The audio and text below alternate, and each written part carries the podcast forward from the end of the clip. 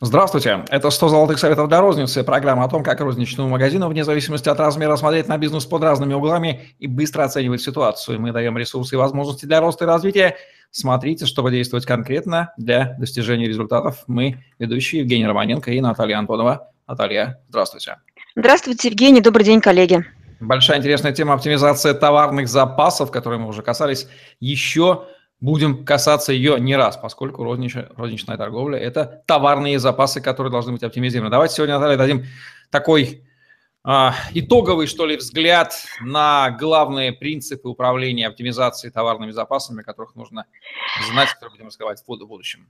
Да, я хотела бы пройтись а, вообще по самому процессу организации закупок, а, в котором вот эта работа по оптимизации запасов идет красной нитью. То есть а, а, оптимизация – это приведение системы в э, порядок, который оптимален, то есть с точки зрения затрат и, и э, результата. Поэтому важно пройтись по тому, что должно быть для того, чтобы товарные запасы были оптимальны, то есть соответствовали целям задачи э, системы. А, первый блок – это наличие ассортиментной матрицы и ассортиментного минимума. То есть это перечень товаров, а, которые присутствуют в торговой точке в определенный период, и а, вот минимум – это минимальный перечень, который, ну, must-have, меньше него нельзя. Больше вот ассортиментной матрицы можно, меньше ассортиментного минимума нельзя. И здесь у нас а, в зависимости от периода, который мы торгуем, появляются сезонные товары, периодические товары, а, появляется матрица как… А, и прайс-лист как элемент системы управления, в котором мы указываем артикул, наименование, а, минимальный товарный остаток, а, ценовые условия, а, нормы оборачиваемости, где мы указываем для каждого формата магазина, какое количество фейсов и SKU должно быть. То есть это элемент системы. И этот документ, он может быть, э, а, поставщик, условия работы. Э, то есть этот документ, в принципе, матрица, его можно по-разному в Excel форматировать, но это основа, которая как скелет ассортимента, который у нас есть в каждом магазине на руках у управляющего и у закупщика, то есть это документ, который регулирует э, вообще какой товар и как у нас поступает в магазин. А другой очень важный блок – это аналитический арсенал, это аналитика, и операти... аналитика отдельно и оперативный учет, организация системы учета и как а, поступление товара, оформление товара, так и продаж товара. Мы говорили про то, что неправильные остатки, пересорт в продажах, всю систему аналитики и прогнозирования закупок просто рушат. То есть э, правильный торговый учет и э, инвентаризация. Блок очень важный, про который нужно затронуть и поговорить о том, э, какое проблемное поле и как его решать. Плюс аналитический арсенал, то есть что нам нужно знать, когда и как, с какой периодичностью, какие отчеты делать для решения задач, связанных с товарными запасами. А другой блок – это прогнозирование спроса.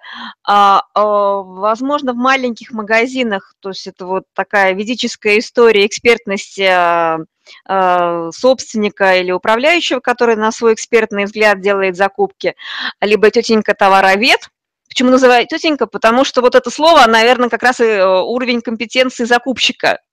Тетенька товаровед. То есть там компетенции тоже интуитивные, они могут быть экспертные, но отсутствует э, маркетинговый и управленческий подход именно к товару как средство решения, получения прибыли в торговле. А, вот, а, поэтому прогнозирование математическими методами с использованием а, программного обеспечения и расчетов – это очень важная история, особенно для крупных компаний в том числе, потому что там большие деньги, большие закупки, большие обороты, большие вложения. А другой блок – это определение уровня страхового запаса, это сколько нам нужно иметь от поставки до поставки, ну, то есть если вдруг э, сбивается график или есть какие-то форс-мажоры ну, то есть или там у одного поставщика нет, или, ну, то есть там э, вот этот страховой запас, это то, что страхует нашу торговую точку от ошибок в расчетах, от недопоставок, то есть то, что позволяет нам выдерживать планируемые продажи. То есть у нас же есть план по продажам, соответственно, по большому счету должен быть и план по закупкам, то есть сколько мы планируем а, продать, сколько мы планируем закупить и сколько мы планируем заработать. Ну, то есть вот этот страховой запас позволяет нам выполнять а, план по, по продажам. Кроме того, а, то, про что мы говорили в прошлом подкасте, это размещение экономических обоснованных э, заказов и работа по графику. Мы еще будем говорить о том, как а, правильно, а, по какой системе рассчитывать заказ, как правильно прогнозировать и как график помогает нам вот эту или его изменения не попадать в условия форс-мажора. А, и когда, то есть, э, график устаревает, когда его менять? То есть нужно смотреть, как меняются э, товарные запасы, оборачиваемость, как меняется рынок, чтобы вовремя подстраиваться под реалии действительности. И плюс э, блок, который очень такой важный и влияет на результаты в продажах и в затратной части, это дефицит, излишки, неликвиды, то есть анализ вот этой истории с нехваткой товара, либо с излишками товара. Это профилактика, решение, вопро... решение вопросов, конкретные действия. То есть это вот 7, таки... даже 8 блоков, которые необходимо в работе с запасами учитывать.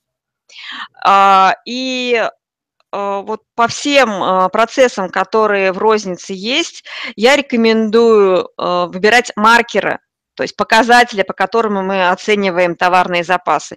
И вот я предлагаю пройтись, наверное, вот по этим маркерам, да, а, вот какие маркеры, что за показатели, то есть что, на что мы можем смотреть.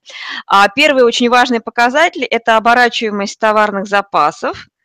А, это есть такой показатель, как коэффициент а, оборачиваемости, это число оборотов в разах или э, в днях. И средний, э, ну, еще может быть оборачиваемость, э, а, и товарные остатки. И вот э, показатель оборачиваемости, он связан с продажами и с остатками, да, то есть сколько оборотов в разах и в днях совершит при, при таком уровне продаж, за сколько мы продадим наш товар. И показатели оборачиваемости – а, нормируется, то есть должна быть норма оборачиваемости по товарной категории и желательно попозиционно представлять, а, за сколько пози... Э, оборачивается каждая конкретная позиция и отслеживать отклонения. Вот отслеживание отклонений необходимо проводить не реже, чем раз в месяц. А, но в зависимости от того, какой магазин и какая, какие товарные категории, может быть с более частой периодичностью. Вот. А уровень товарных запасов – это обеспеченность магазина на определенную дату, то есть насколько он показывает, насколько дней торговли хватит э, того товарного осадка, который есть. И это может быть, э, ну, то есть это невозможно целиком, да, вот, ну, там, скажем так, вот насколько там магазину торговать, но может получиться так, что по одной категории может быть отрицательно, то есть нет уже товара, давно нет товара, а мы еще заказ не сделали, да, а какие-то в категориях, наоборот, там перетарка большая. И вот уровень э, запасов продукции по товарным категориям, по поставщикам, по позициям, это, эти, этот показатель позволяет нам как раз понимать, где не хватает, хватает, а где излишки. А, другой очень важный показатель, его, к сожалению, редко отслеживают э, маленькие магазины, это уходимость товара, то есть это товарооборот на метр квадратный. И здесь как раз э, этот показатель связывает торговую площадь и реализацию.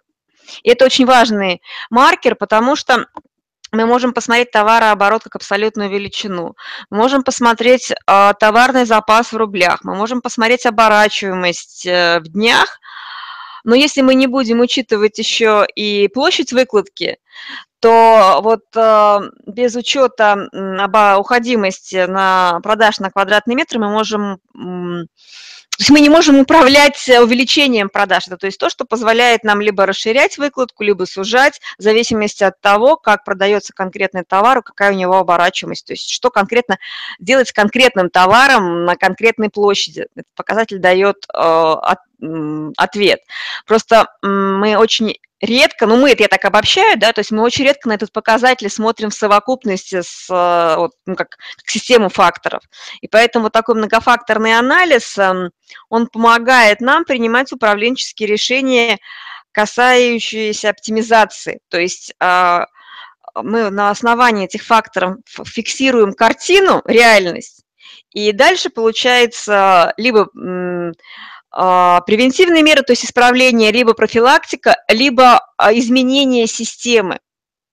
Вот, и а, работа с товарными запасами как бизнес-процесс очень часто выпадает, ну, то есть вот из поля зрения, да, потому что, ну, мы нацелены на продажи, на вот на решение каких-то задач, а вот элементарные, скажем так, управленческая, ну, скажем так, как, как артерия, как кровеносная артерия, такая, как вот запас, это что, то, на чем мы зарабатываем, и то, что, ну, как двигатель, то есть что позволяет нам зарабатывать. То есть вот эта вот система работы с запасами и э, контроль реперных точек, это имеет большую важность э, в процессе закупок и организации работ с поставщиками, организации бизнес-процесса продажи магазина.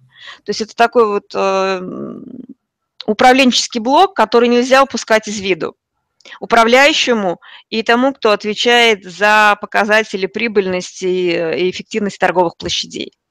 По каким маркерам можно быстро понять, посмотрев на магазин, на его работу, оценить, что не оптимально, не оптимизированный товарный запас, либо наоборот, очень хорошо оптимизированный. Товарные остатки, товарные продажи по товарным категориям а, в рублях – позиционно можно посмотреть. И если есть такая возможность, есть э, торговая площадь, э, по позиционно можно разбить, или, хотя бы там, ну, по, а, по, по подгруппам, по поставщикам можно сделать. Можно посмотреть, насколько тут э, уходимость товара, а, посмотреть итоги за месяц, за квартал можно посмотреть. Вот, то есть это буквально ну, там 3-4 цифры.